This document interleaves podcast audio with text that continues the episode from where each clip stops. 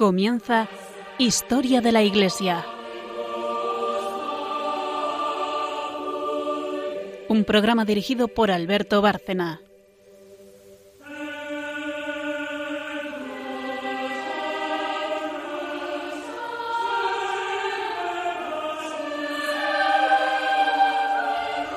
Buenas noches, oyentes de Radio María y de este programa Historia de la Iglesia. Volvemos a, aquí puntualmente a nuestra cita con, con ustedes y estamos eh, los que hacemos habitualmente el programa. Así que, ante todo, saludar a, a las que lo, lo, hacen, porque principalmente lo hacen ellas. María Ornedo, buenas noches. Buenas noches. Carmen Turdemontis, buenas noches. Buenas noches a todos. Eh, y presentadas nuestras colaboradoras, bueno, las que, como digo, son prácticamente protagonistas del, del programa, empezamos ya eh, en breve con, con el tema de hoy y seguimos en la serie de mártires.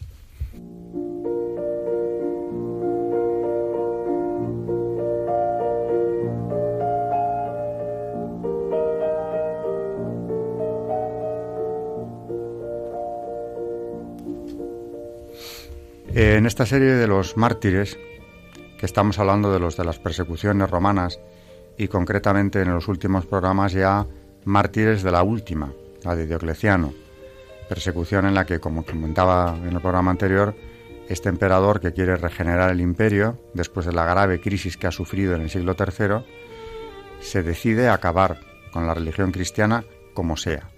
De ahí la enorme cantidad de mártires que se producen en todo el imperio, especialmente en Egipto, también en Oriente, en, en Asia. Hoy hablaremos de alguno de aquellos mártires de, de Asia Menor. y desde luego también eh, gran cantidad de mártires en España. Y de estos mártires de la persecución de Diocleciano, muchos de ellos han dejado mucha huella, han sido muy venerados, eh, muy queridos, patronos de varias eh, de varios territorios españoles, de varias, de varias diócesis, parroquias, muy venerados de norte a sur, porque la España cristiana en la persecución de Diocleciano también se llena de mártires eh, por toda su geografía. El otro día nos hablaba María de Santa Leocadia, hablando de Toledo y de, y de la importancia que tuvo para los eh, posteriormente en la España visigoda, muy venerada en su basílica que sirvió como lugar de reunión de los concilios toledanos, hoy nos va a hablar de otros mártires también muy queridos, muy populares, eh, no en Toledo, pero no muy lejos de allí, en Alcalá de Henares, donde sufren su martirio eh, justo y pastor, a los que tanto se ha rezado y se sigue rezando de, durante siglos en la diócesis de, Alcalá, que es donde sufren el martirio. Háblanos un, un poco de ellos muy brevemente, porque habría mucho que hablar de ellos, pero en fin, vamos a recordar quiénes son estos dos mártires de la persecución de Diocleciano. Sí, santos justo y pastor, mártires. La liturgia actual no trae la fiesta de estos dos niños hermanos y mártires.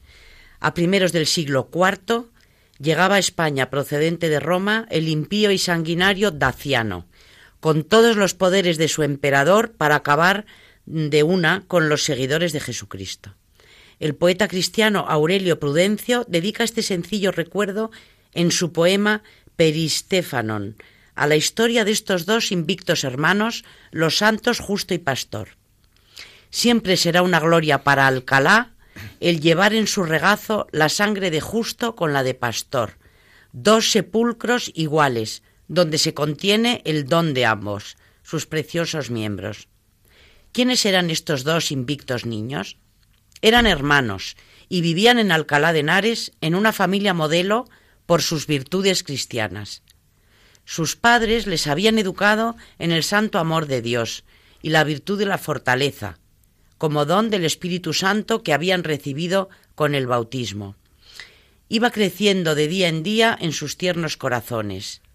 De su edad nos dice uno de los himnos litúrgicos de su fiesta. Justo apenas contaba siete años. Pastor había cumplido los nueve. Pasó bastante tiempo después de esta persecución de Daciano, hasta que pudieron dar con los cuerpecitos de estos dos niños hermanos. Debemos a San Ildefonso muerto en el 667, sabrosas noticias sobre el hallazgo de sus cuerpos, que a la vez nos proporcionan muy interesantes datos sobre su vida y martirio. Dice este santo doctor que el hallazgo de estos benditos cuerpos que sufrieron de tan niños el martirio por Cristo se debe al obispo de Toledo llamado Asturio. Este santo obispo no paró hasta dar con ellos, y en su honor edificó una iglesia en Alcalá, y les amó tan entrañablemente que ya no quiso volver a su sede toledana, y quiso permanecer al lado del sepulcro de estos heroicos niños hasta su muerte. A él, a Asturio, se deben los textos litúrgicos de la misa y oficio de los hermanos Justo y Pastor. En ellos trae esta oración. Verdaderamente santo, verdaderamente bendito nuestro Señor Jesucristo, tu Hijo, que robusteció la infancia de sus pequeños Justo y Pastor, para que, a pesar de su tierna edad, pudiesen soportar los tormentos del perseguidor, y que en ellos se dignó hablar por el don de la gracia, cuando ambos se estimulaban mutuamente para el martirio, quienes habían de alcanzarlo no por la fortaleza de su cuerpo, sino de su espíritu. Te pedimos que merezcamos vivir con la inocencia de aquellos cuya fiesta solemne celebramos hoy por Cristo, Señor y Redentor eterno. Los dos hermanos eran como una sola cosa. Vivían unidos no sólo por los lazos de la carne, sino también por los mismos gustos. Juntos comían, juntos dormían, juntos estudiaban, juntos iban al colegio, juntos a los rezos. Bien pudo cantar el poeta, lo que ama o quiere pastor, eso quiere también justo. Lo que a éste le da disgusto, también disgusta al mayor. Si el uno al martirio aspira, por morir otro suspira. Y al cruel cuchillo los dos el cuello ofrecen por Dios, que desde el cielo los mira. San Ildefonso de Toledo, en su apéndice a su obra Varones Ilustres, dice así. Mientras eran conducidos al lugar del suplicio, Mutuamente se estimulaban los dos corderitos, porque justo el más pequeño, temeroso de que su hermano desfalleciera, le hablaba así. No tengas miedo, hermanito, recibe tranquilo el golpe de la espada. Sonrientes mueren por Cristo por el año 304. La verdad, qué historia tan, tan bonita de estos niños. Es impresionante encontrarse en la historia de los mártires eh, con estos casos de niños, de adolescentes que tienen esa fortaleza y que se les ve no flaquear. Y qué, curioso lo de estos dos hermanos donde el pequeño anima al mayor a no flaquear. Sí, sí. Desde luego ahí la asistencia del Espíritu Santo se ve clara y en el caso que acabas de contarnos, también lo que yo suelo resaltar hablando de los santos en general, la formación que reciben en su familia. No tiene por qué necesariamente ser así. Hay santos que proceden de familias eh, no tan arraigadas en la fe, pero lo más frecuente es que sea lo contrario, es decir, que sean familias que les han sabido transmitir la fe con esa fortaleza que ante el martirio eh, les dé esa disposición. Por ejemplo, San Basilio de Cesarea, uno de esos padres de la Iglesia que tan frecuentemente eh, traíamos aquí al programa, bueno, traías tú a los padres. Los santos padres que tanto nos, nos enseñan.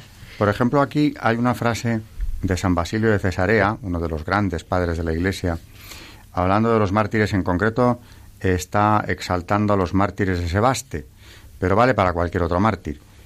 Y aquí mm, nos habla de la reacción de los mártires cuando llega el edicto del emperador y dice San Basilio, recopilando o recogiendo lo que es la actitud de los mártires, ¿no? Una vez que fue publicado aquel edicto impío e irreverente de no confesar a Cristo o atenerse a los procesos, se amenazaba con todo tipo de castigos y se suscitó contra los fieles una ira grande y feroz de parte de los jueces de la injusticia.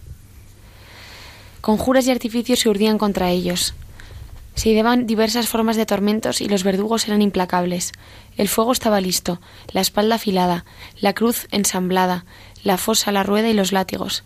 Unos huían, otros se sometían y otros vacilaban. Algunos se asustaron ante la prueba solo por la amenaza, y otros, estando cerca de los tormentos, se trastornaron. Hubo quienes habían participado en los combates y a pesar de ello no habían podido resistir hasta el final de los tormentos. Desistían en algún momento a mitad de la prueba, como aquellos que son víctimas de una tempestad en el mar y naufragan las cosas que ya habían alcanzado, producto de la perseverancia. Entonces ellos, los invencibles y probos soldados de Cristo, cuando el juez presentó el edicto del emperador y exigió obediencia, poniéndose en medio con voz contundente, confiada y valerosamente, sin temer nada de lo que les esperaba ni asustarse ante las amenazas, se declararon a sí mismos cristianos. Oh felices, cuántas lenguas profirieron aquella sagrada expresión. El aire que la recibió fue santificado, los ángeles que la oyeron aplaudieron, el diablo junto con otros demonios fue herido y el Señor la escribió en los cielos. El diablo fue herido. Claro, en definitiva, en la vacilación, en el miedo, eh, en el rechazo a la fe que vemos a menudo, eh, está él, desde luego, muy frecuentemente tentando, es un tipo de tentación, ¿no? Ese rechazo a la fe. Y claro, desde luego, la gran victoria sobre el demonio, porque evidentemente quien prefiere a Cristo sobre cualquier cosa, incluyendo su propia vida, afrontando tormentos como todo esto, a mí me ha impresionado ahora lo que Carmen nos leía de San Basilio, cuando decía estaban preparados los instrumentos de, la tortura, la cruz, la espada, los látigos. El fuego. El fuego. Mm, bueno, pues todo lo que se ideaba en aquella época para conseguir la apostasía que es lo que el demonio quiere, ¿no? Que apostatemos de nuestra fe. Y ellos no vacilaban. Hombre, evidentemente hubo lapsi, hubo gente que huyó, hubo cristianos que no tuvieron ese valor. Eh, que por cierto me he encontrado con algunos mártires que de entrada no aceptaban el martirio, no tuvieron el valor y luego lo tuvieron. O sea que eh, en aquellos tiempos durísimos de persecución, como pasó aquí, por ejemplo, en, plena guerra civil, cuando las, eh, las salesas que fueron asesinadas eh, las del monasterio de la Visitación de la calle de Santa Engracia. Hubo una, yo creo que es la más joven, que huyó cuando eran fusiladas las otras en un solar, pero al día siguiente se entregó cuando la detuvieron en la calle diciendo soy monjita, es decir, acepto mi suerte mm. porque es lo que me toca. Y aceptó el martirio y lo vivió con gran entereza. Pero es verdad que algunos de entrada, pues lógicamente, como humanos y más débiles, sin tanta asistencia del Espíritu Santo, huyeron. En el caso de los lapsi que ya hemos tocado, eh, algunas veces, pero todos estos otros que afrontaban la muerte y una muerte terrible, el otro día aquí trajimos a, colación a San Lorenzo, que fue asado y él mismo aceptó que le asaran de un lado primero, del otro después, como si no pasara nada. En la parrilla. En la parrilla. Pues eh, hay una asistencia del Espíritu Santo, pero ha habido antes una, una opción por Dios. Ha habido antes por parte de los mártires un fiat, como el de María, hágase tu voluntad, yo no voy a negarte. Y, eso es lo que les convierte en mártires eh, y claro, les lleva a un coro especial dentro del coro de los santos, ¿no? O a un, a un grado de gloria especial. Vamos ya a hacer eh, eh, una primera pausa en el programa. Seguiremos hablando de mártires porque hoy vamos a hablar de una, una mártir muy también edificante, por el tipo de, muerte que aceptó o todas las torturas que fue afrontando sin renegar de Cristo nunca. Pero vamos a esa primera pausa y luego seguiremos también con el magisterio, etcétera. Pero vamos a ella.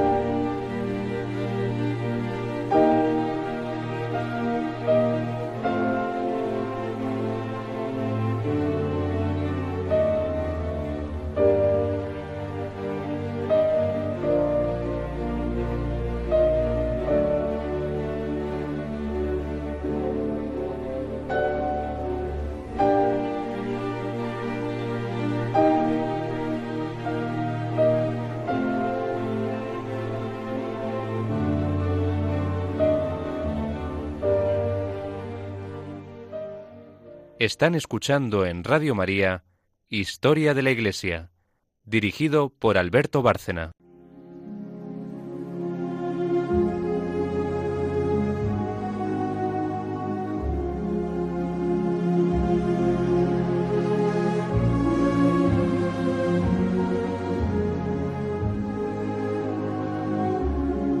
Santos en la historia de la Iglesia.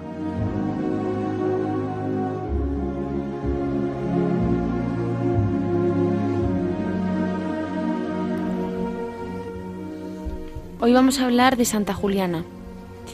La Pasio dice que Juliana era una cristiana hermosísima, hija de un senador llamado africano. Juliana, ya convertida y bautizada en secreto, hizo voto de virginidad. En el año 305, imperando Maximiano, fue conminada por su padre a casarse. Juliana se negó, primeramente aduciendo que no se casaría con alguien a menos de que fuera prefecto de la ciudad. Para Eulesio esto fue un acicate, así que logró ser prefecto. Y hubo boda. Entonces Juliana, la noche de bodas, le dijo que no estaba dispuesta a casarse con un pagano, por lo que tenía que convertirse.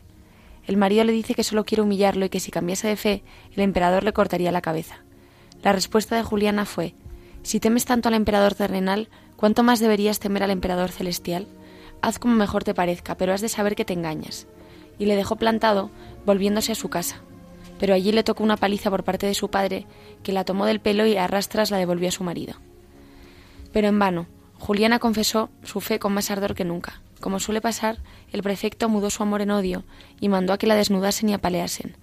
Mientras más firme parecía Juliana, más se enfurecía Eulesio. La sometieron a varios tormentos, como colgarla del pelo y verter plomo hirviendo sobre el cuerpo. Al no lograr nada, la metió en la cárcel, y aquí, estando en la cárcel, se le presentó el demonio con apariencia de ángel. El demonio le dijo, Juliana, soy enviado de Dios, que para convencerte de que sacrifiques a los ídolos, no pretendas continuar sufriendo dolor, ya has padecido bastante, esto debe terminar. Juliana le contestó, Señor Dios, no permitas que me pierda, deja claro quién es el que me da este consejo. Entonces una voz del cielo ordenó al mensajero revelar su identidad. Yo soy un demonio. Mi padre me ha enviado aquí para decirte que estás en el camino equivocado. ¿Quién es tu padre? Es Belcebú. Él nos envía a todas partes para llevar a cabo malas acciones. Para mi desgracia he sido enviado aquí, pues no te puedo convencer. Y aquí viene una larga disertación de cómo el diablo posee a los cristianos que no oran bien, no atienden los sermones ni siguen las enseñanzas de los pastores de la iglesia. Entonces Juliana tomó al diablo, lo lanzó al suelo y comenzó a golpearlo con las mismas cadenas que antes llevaba ella, mientras el demonio gritaba Oh poderosa Juliana, ten compasión de mí. En este momento el juez mandó a llamar a Juliana y ésta se encaminó a ser juzgada con el diablo atado cual perrito. el diablo le, suplicaba Juliana, ten compasión, no me hagas aparecer tan ridículamente ante la gente. Así nunca tendrá miedo de mí y no podré poseer a nadie. ¿No dicen acaso que los cristianos son compasivos? Pues en ti no he hallado compasión alguna. Pero alguna halló realmente, pues Juliana finalmente lo dejó libre tras arrastrarlo a una letrina y lanzarlo allí. Juliana llegó ante el juez que la condenó a padecer el tormento de la rueda, pero un ángel la rompió y le sanó, de, sanó de las heridas. Como también se lee, como mismo se lee de Santa Catalina de Alejandría. También padeció el potro que la descoyuntó. Luego la mandó a meter en un caldero de plomo hirviendo, lo cual fue para Juliana como un baño relajante. Finalmente fue decapitada, no sin antes ver de nuevo al mismo diablo en forma de muchacho, que gritaba pidiendo más tormentos para ella, pero con solo mirarlo se escondió rápidamente, recordando la paliza que le había dado la santa. Todos los que vieron estos prodigios, 500 hombres y 130 mujeres, se convirtieron y fueron martirizados. Su memoria es el mismo 16 de febrero, como los mártires de Nicomedia. El último prodigio fue la muerte de Eulosio y 34 hombres suyos en una tormenta marina. Además de ahogarse, los cuerpos fueron comidos por las aves y las fieras en la playa. Sus supuestas reliquias han recorrido varios sitios y se han dispersado. Reclaman tener su cuerpo o trozos del mismo lugares tan diferentes como España, Portugal, Alemania, Francia o Bélgica. El Acta Sanctorum trae varias de estas traslaciones, demostrando que siempre se trata de cuerpos y por tanto personas diferentes, sin determinar cuál podría ser la verdadera Martín nicomediense. En Halle el Tirol se venera una cabeza y en Notre Dame de Sablon, Bruselas, hubo un cuerpo casi completo. Pero las reliquias más conocidas tal vez sean las españolas en Santillana del Mar, Cantabria. Allí hay una sepultura y mientras las reliquias se guardan en un relicario del siglo XV. Es patrona en los partos, los vidrieros y emplomadores, contra las tentaciones, la muerte inesperada y las infecciones, y de los endemoniados, los tentados y oprimidos. También se venera mucho en la Iglesia Ortodoxa.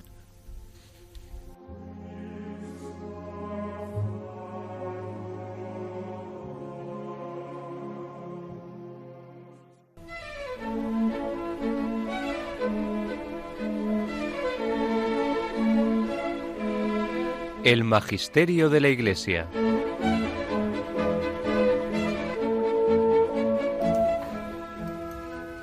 Pues antes de empezar la sección de Magisterio, un comentario solo sobre lo que nos has contado de Santa Juliana, que por cierto da nombre a Santillana del Mar, viene de Santa Juliana.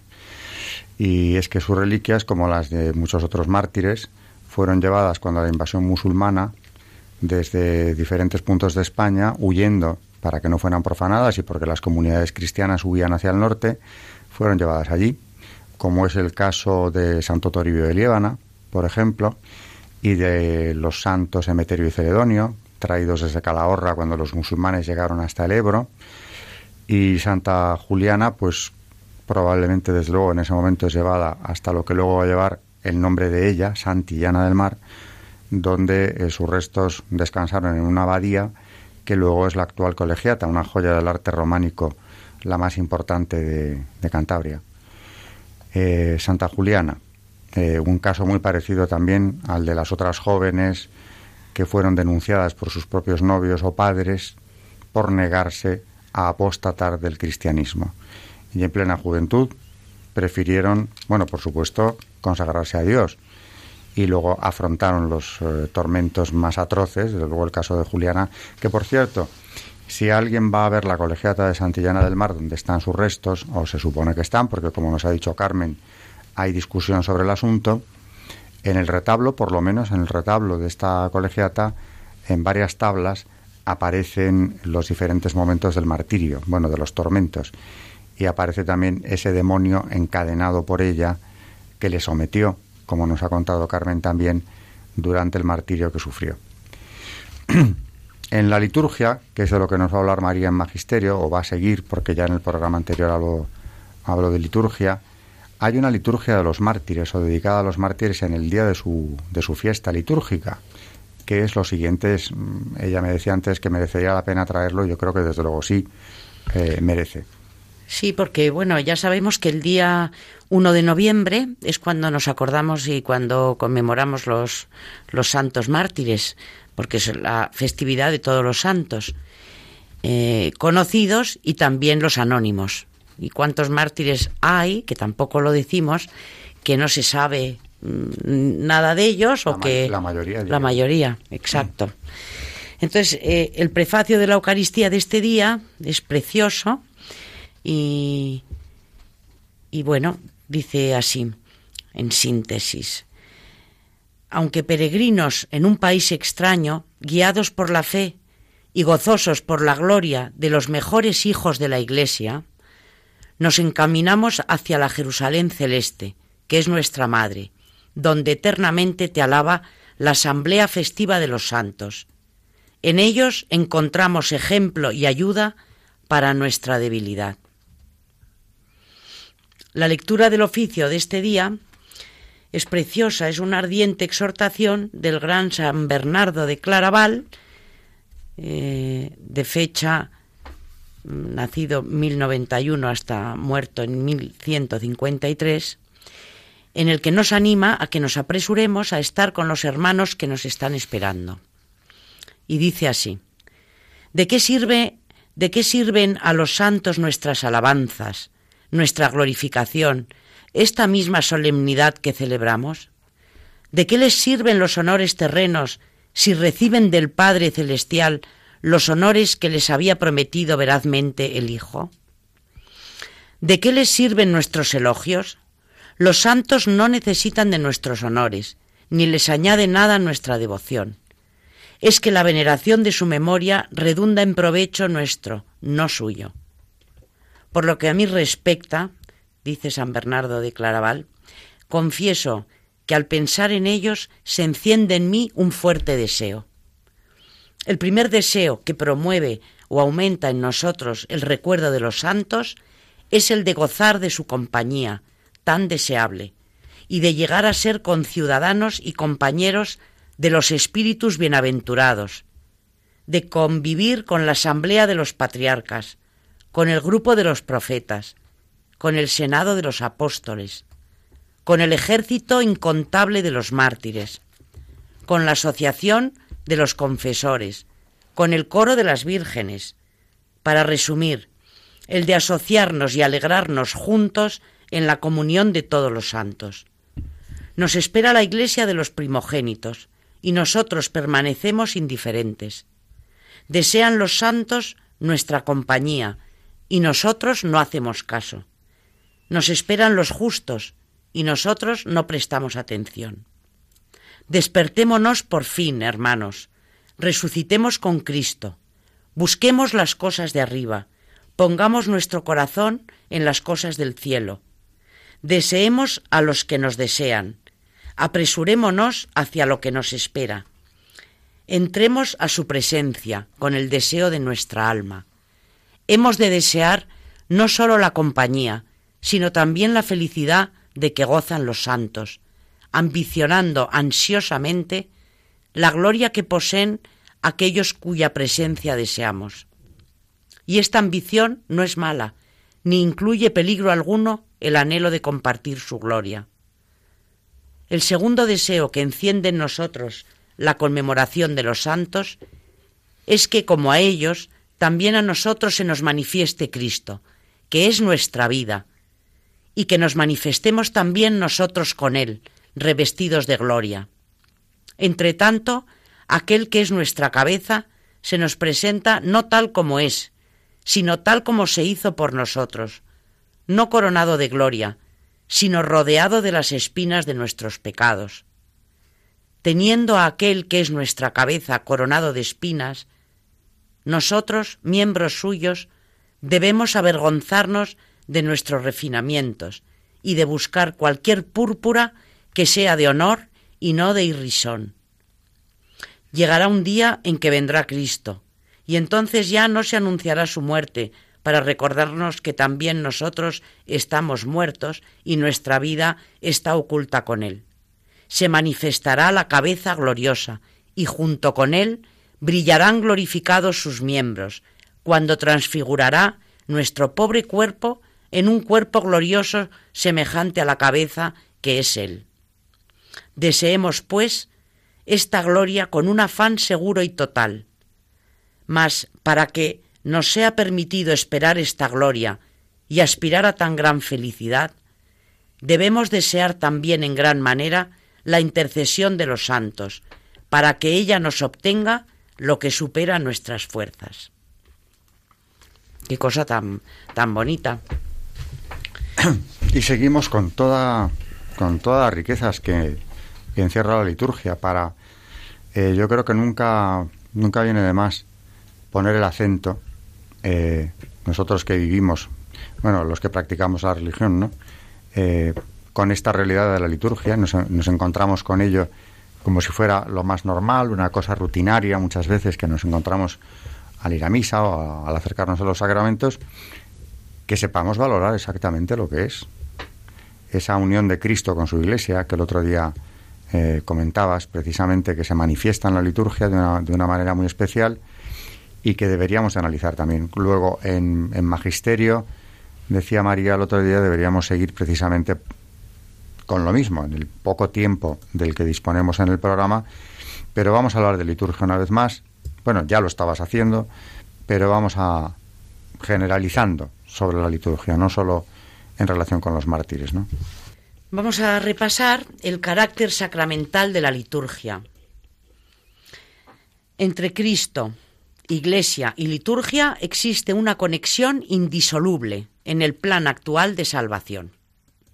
Esta conexión es de causalidad, dado que Cristo actúa en la Iglesia y por la Iglesia, y la Iglesia obra principalmente en y por la liturgia, sobre todo por los sacramentos existe también una conexión de estructura, porque Cristo es el prototipo a cuya imagen está hecha la Iglesia, la cual refleja su modo de ser precisamente en la liturgia.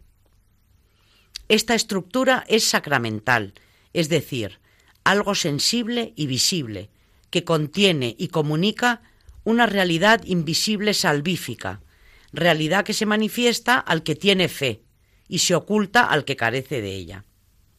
Cristo es, por tanto, el primer sacramento, protosacramento, de quien deriva el sacramento general, que es la Iglesia, la cual se expresa en el sacramento particular, que es toda la liturgia, y sobre todo en sus siete ritos mayores, a quien se reserva el sentido técnico de sacramento. En esta perspectiva se advierte que la obra realizada por Jesucristo, protosacramento, es actualizada por la Iglesia, sacramento universal de salvación, a través de toda la liturgia, especialmente por los siete sacramentos. Por lo tanto, toda la liturgia tiene un carácter sacramental. La liturgia, realidad escatológica.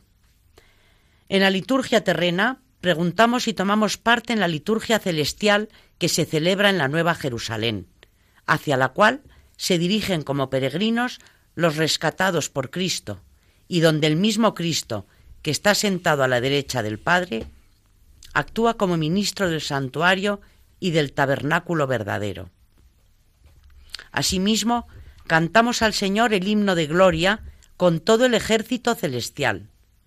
De otra parte, venerando la memoria de los santos, esperamos tener parte con ellos y gozar de su compañía.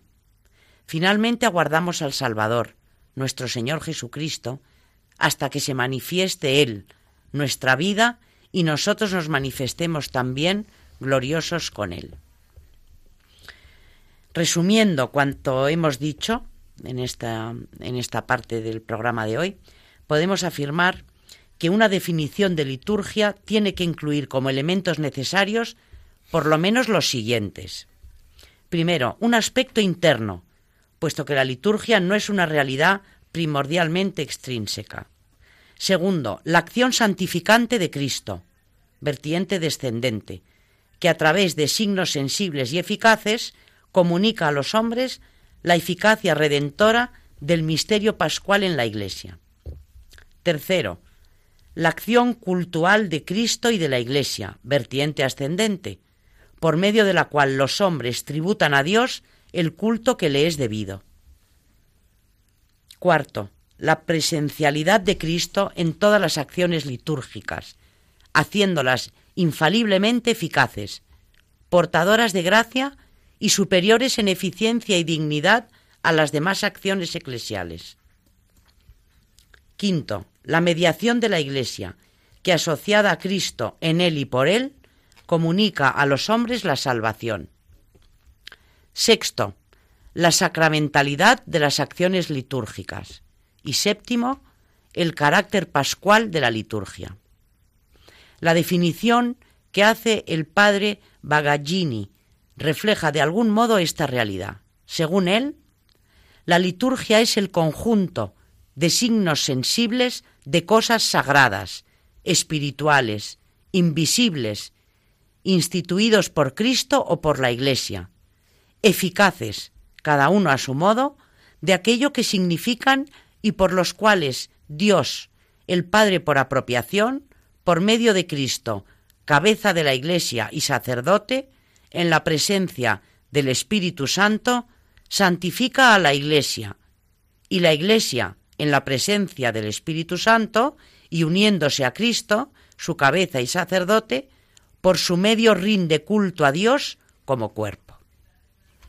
Creo que es una definición muy, muy aclaratoria.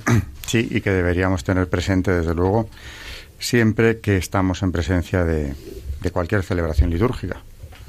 Vamos a hacer eh, una pausa más en el programa para ya eh, después, como solemos, comentar lo que, lo que nos parece a cada uno de nosotros más importante o lo que más haya llamado nuestra atención de lo dicho hoy, relacionándolo también con algún programa anterior, pero sobre todo del programa de hoy.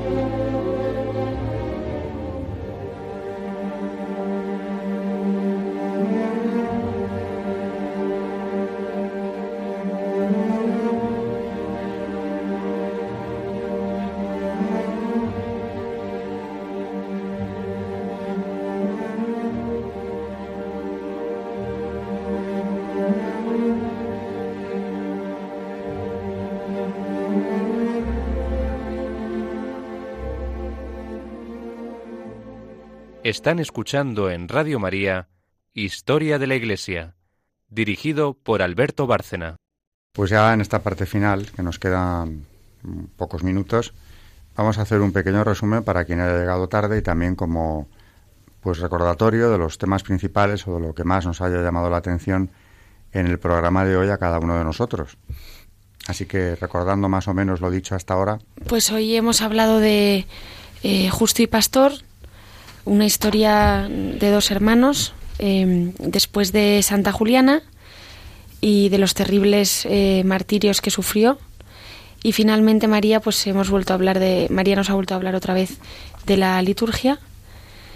Y bueno, em, comentar que, que realmente eh, los testimonios de, de, estas personas, de estos mártires, eh, no hacen sino pues mm, plantear, plantearnos ¿no? nosotros en nuestro cómodo mundo aquí occidental eh, que realmente no tenemos esta persecución, pues te hace pensar mucho y luego decir que son pues es un ejemplo y que mm, y nada, simplemente eso, que son un ejemplo enorme, sobre todo para los jóvenes de hoy que parece que no tenemos eh, con toda la falta de sentido y todos los nosotros también cuando hablábamos de los ídolos yo pensaba que aunque no sean ídolos eh, budistas o indios eh, también tenemos muchos ídolos nosotros a los que adoramos a lo mejor no nos arrodillamos pero nos les adoramos que bueno cada uno sabe lo que son en su caso y bueno, pues esto también nos recuerda que, que, nuestro único, eh, que el único importante aquí es Dios y que tiene que ser el primero en todo. María, ¿tú qué comentarías de hoy? Me gusta, para terminar, eh, la definición del Concilio Vaticano II eh, de la llamada que tenemos cada uno y que nuestra vocación es el martirio. Y lo dice así, eh, la Iglesia va peregrinando entre las persecuciones del mundo y los consuelos de Dios, anunciando la cruz del Señor hasta que venga. Y luego también que hablando de los misioneros, dice el misionero, que es en realidad lo que somos cada uno de nosotros y lo que tiene que ser nuestra principal tarea, eh, con una vida realmente evangélica, con mucha paciencia, con longanimidad, con suavidad, con caridad sincera, dé testimonio de su Señor, si es necesario, hasta la efusión de la sangre. Otro santo de, de nuestros días dijo así, dice, en alguna ocasión me he preguntado qué martirio es mayor, el del que recibe la muerte por la fe de manos de los enemigos de Dios, o el del que gasta sus años trabajando, sin otra mira que servir a la Iglesia y a las almas, y envejece sonriendo, y pasa inadvertido. Para mí el martirio sin espectáculo es más heroico. Ese es el camino. Qué interesante esto último. Pues sí, eh, creo que es de San José María Escriba. Y es bien bonito. El martirio silencioso, claro y envejece sonriendo, qué maravilla, ¿no? Y pasa inadvertido. Gasta sus años trabajando sin otra mira que servir a la Iglesia y a las almas. ¿Cuántos? Hablábamos antes de mártires sin nombre, que son la mayoría, y pensando en los mártires que han dado la sangre, ¿no? Por Cristo. Pero ¿cuántos de esos que tú estás diciendo no son anónimos? La inmensa mayoría anónimos buenos laicos, buenos sacerdotes también que han vivido pues cumpliendo la voluntad de Dios lo mejor posible, con la mayor perfección y sirviendo a la Iglesia en definitiva, cada uno desde su lugar, ¿no? Yo pienso de los eh, de los jóvenes que el martirio de la coherencia, que hoy en día es tan brutal,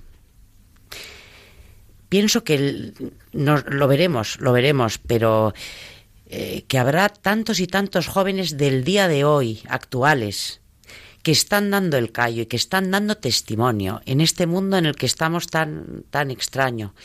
Que, bueno, Santa Leocadia, que hemos visto hoy, eh, y, bueno, y Santa Juliana, que nos ha contado Carmen, eh, bueno, pues lo tenemos, tenemos el martirio descrito y demás, pero estos mártires callados, ¿no? Y muchas veces sonriendo ante esta barbaridad. Bueno, Carmen lo sabrá, que conocerá a muchos santos jóvenes, porque ella es joven.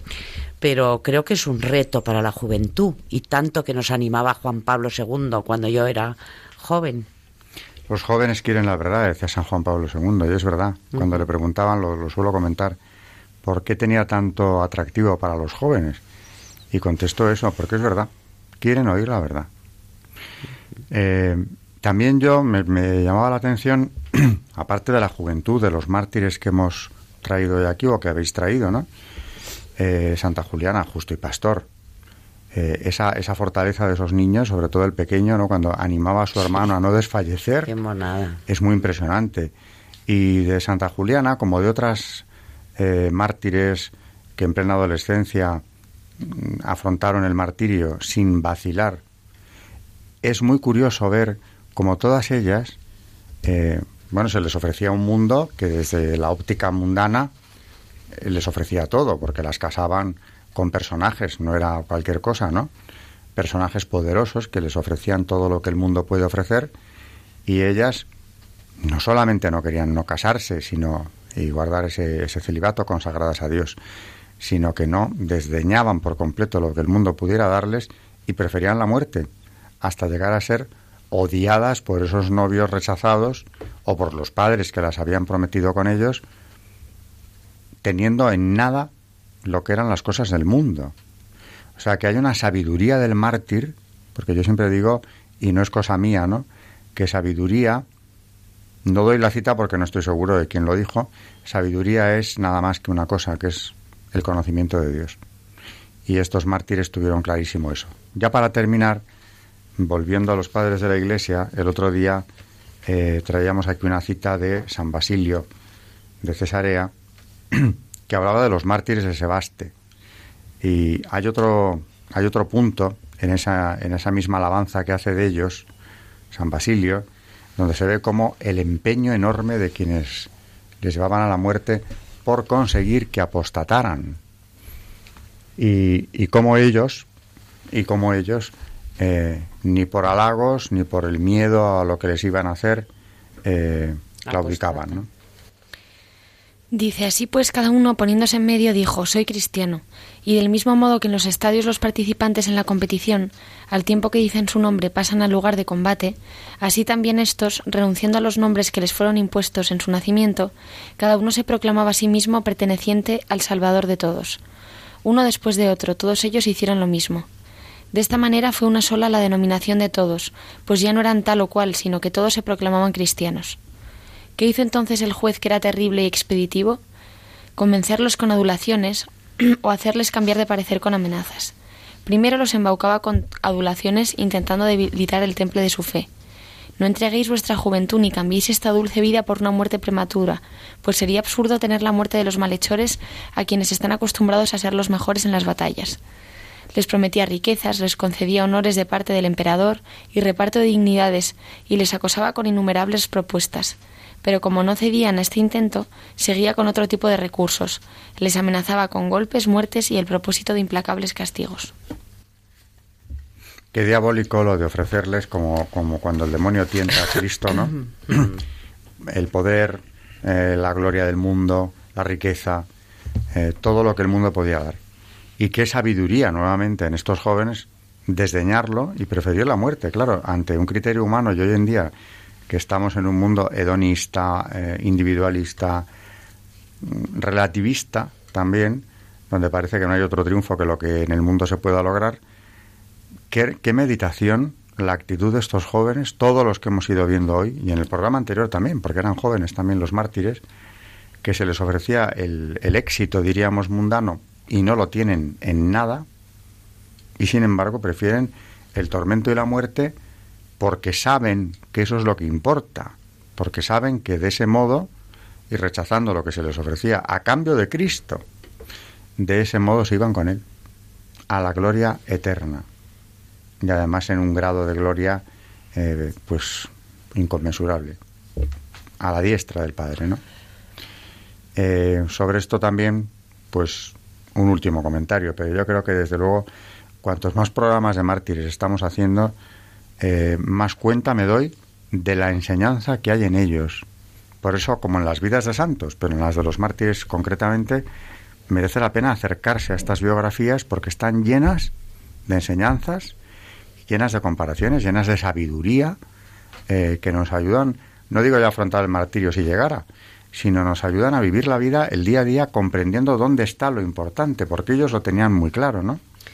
Yo creo que además tenemos que eh, aprovechar mm, y pedir muchísimo la intercesión de Santa Juliana ante las tentaciones.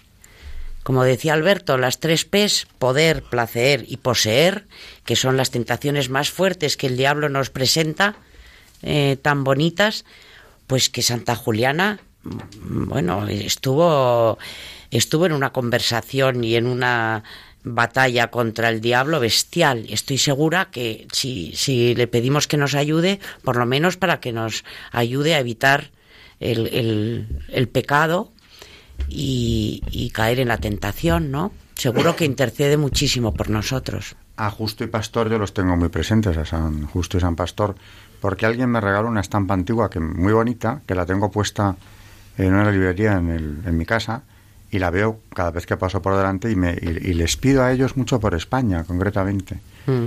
Pienso estos santos de Alcalá, eh, ocuparos de España, ¿no? que, nos, que nos hace mucha falta. Pues Pero lo recuerdo mucho y seguro que son mediadores nuestros. Eh, pero vamos, en cuanto a la sabiduría de los mártires, que lejos de ser fanáticos como se los ha querido presentar a menudo, ¿no? Eh, claro, desde la óptica mundana actual, sobre todo la actual, pues evidentemente eh, qué locura en ellos, ¿no? Y sin embargo yo diría qué enorme sabiduría, la sabiduría mm, más importante es la que estaba en ellos, ¿no? Y ya nos toca ir terminando, o sea que vamos a recordar los datos del programa a, nuestros oyentes por si quieren escribirnos o llamar también a, Radio María. Pues si nos quieren escribir para contarnos cualquier cosa, preguntar, eh, decir alguna opinión, eh, nuestro email es historia de la iglesia arroba radiomaria.es. Historia de la iglesia arroba radiomaria.es. También nos pueden escribir una carta, por ejemplo, y, y, hay que poner en el sobre Radio María, programa Historia de la Iglesia, Paseo de Lanceros número 2, primera planta, y el distrito es Madrid 28024. Muy bien, pues eh, Recordados estos datos, nos despedimos hasta el próximo programa. Buenas noches, María Ornedo. Buenas noches y muchas gracias. Buenas noches, Carmen Tordemontis. Buenas noches y gracias. Muchas gracias a las dos, porque como digo, sois las que hacéis el programa realmente. Y muchas gracias eh, por seguirnos a nuestros oyentes de Radio María. Gracias a ti, Alberto. No, no, a vosotros y a ellos, eh, sobre todo. Hasta el próximo programa que seguiremos también hablando de mártires en esta pequeña serie que estamos haciendo sobre ellos, porque fíjense que no hemos salido todavía de los romanos. Pero bueno, mm, yo creo que el tema es infinito e interesantísimo. Conviene destacarlo. Buenas noches a todos y gracias a vosotras y a nuestros oyentes también.